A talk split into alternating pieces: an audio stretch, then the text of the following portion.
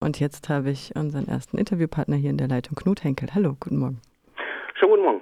Sie haben in der aktuellen Ausgabe von der Präsente, dem Heft der christlichen Initiative Romero, einen Artikel geschrieben, wenn der politische Wille fehlt, zur Situation von Menschenrechten in Honduras.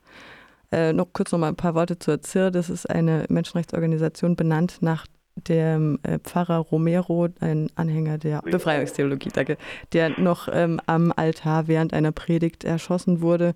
Ihr Artikel fängt an mit dem Fall eines 35-jährigen Journalisten, der äh, über lange Jahre bedroht wurde und dann schließlich auch ermordet wurde.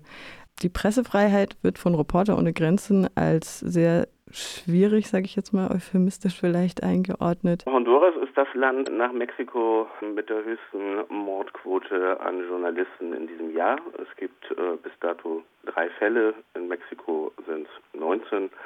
Die Pressefreiheit in Honduras ist nicht gewährleistet und ähm, Journalisten werden immer wieder bedroht. Es gibt eben auch eine ganze Reihe von Anschlägen. Und Luis Almendares äh, starb am 28. September in Honduras Hauptstadt Tegucigalpa an seinen Schussverletzungen im Krankenhaus. Wenn man sich die Struktur dieses Staates unter Juan Orlando Hernández anguckt, die eigentlich eine Diktatur ist. Gewaltenteilung gibt es nicht. Die Justiz- und Militärpolizei ist völlig von diesem Autokraten eingenommen. Juan Orlando Hernández gilt als hochgradig korrupt. Er gehört äh, zu einer von etwa acht äh, Familien, die das Land letztendlich regieren und äh, beeinflussen. Das hat oligarchische, autokratische Strukturen. Und die Militärpolizei, die ist letztendlich der wichtigste Arm, um die Macht des Systems abzusichern. Und jetzt gab es während der letzten über zehn Jahre, haben Sie vorhin schon im Vorgespräch gesagt, einen, auch einen krassen Rückbau des Gesundheitswesens, was sich jetzt natürlich während Pandemiezeiten ähm, auch sehr bemerkbar macht.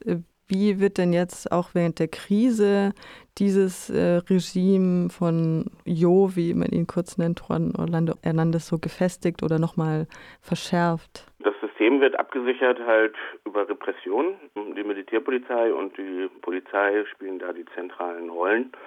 Es hat in den letzten Jahren immer wieder Anläufe gegeben, Gesundheitssystem, aber auch äh, die Justiz äh, zurückzubauen. Es gibt eine Tendenz, das staatliche Infrastruktur zurückzubauen, eben im Gesundheits-, aber auch, auch im gesamten Sozialsystem. Und in der Pandemie wirkt sich das katastrophal aus, weil die Krankenhäuser nicht hinterherkommen, weil sie komplett überfordert sind.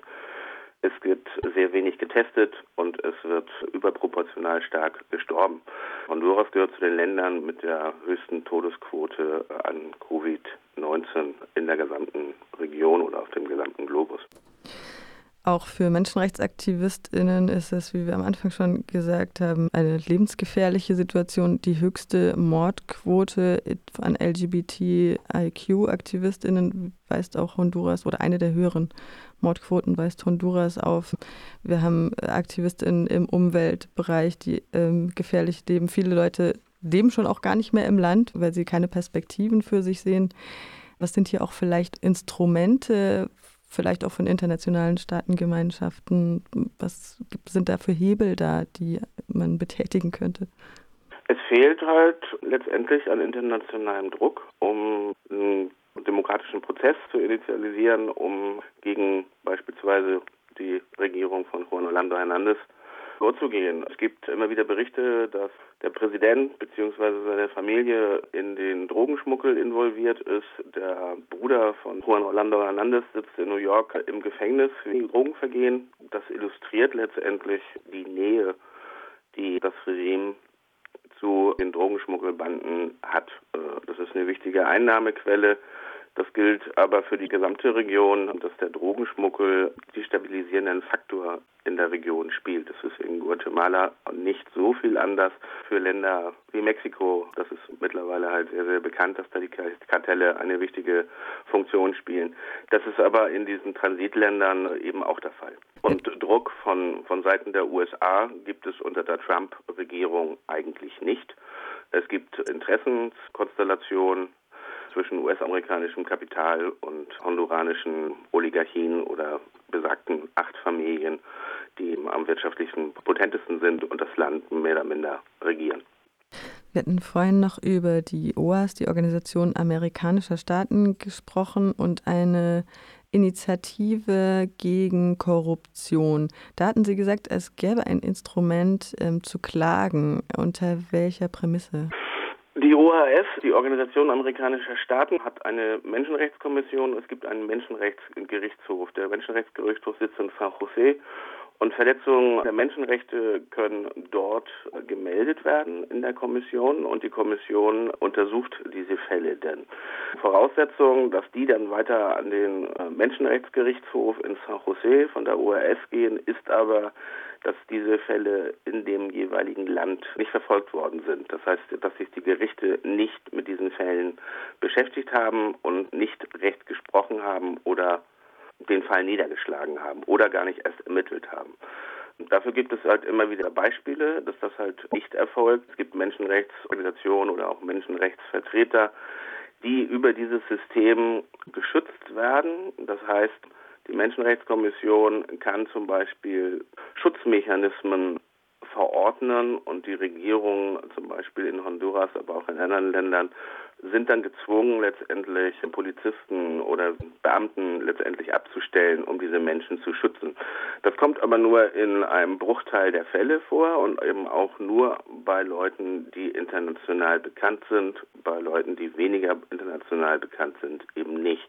Es gibt einige Beispiele, wo Leute geschützt werden, aber es gibt eben viele, viele Beispiele, wo Leute eben nicht geschützt werden. Und Luis Almendares ist beispielsweise ein Beispiel dafür. Der ist vor drei Jahren das erste Mal bedroht worden. Es gibt auch für Journalisten seit 2015 so einen Mechanismus, aber dieser Mechanismus funktioniert nur partiell oder auch gar nicht. Und das kann halt an ganz normalen Faktoren liegen, wie zum Beispiel, dass diese Schutzkommission, die halt letztendlich dann von der Polizei eingerichtet worden ist, nicht die Mittel hat, um letztendlich zu schützen. Dass es in einigen Beispielen noch nicht mal Geld gab, um das Polizeiauto zu betanken.